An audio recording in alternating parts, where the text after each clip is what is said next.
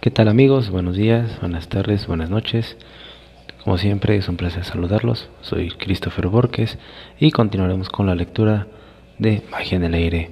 Estoy muy agradecido porque me sigan. Aquí estaremos, nos vemos la próxima. Aquí continúa la lectura de Magia en el Aire.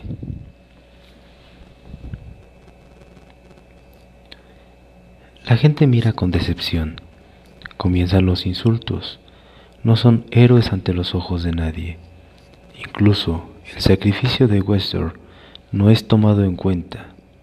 Sumergidos en una especie de trance, están olvidando algo primordial que ya desde tiempo atrás conocen.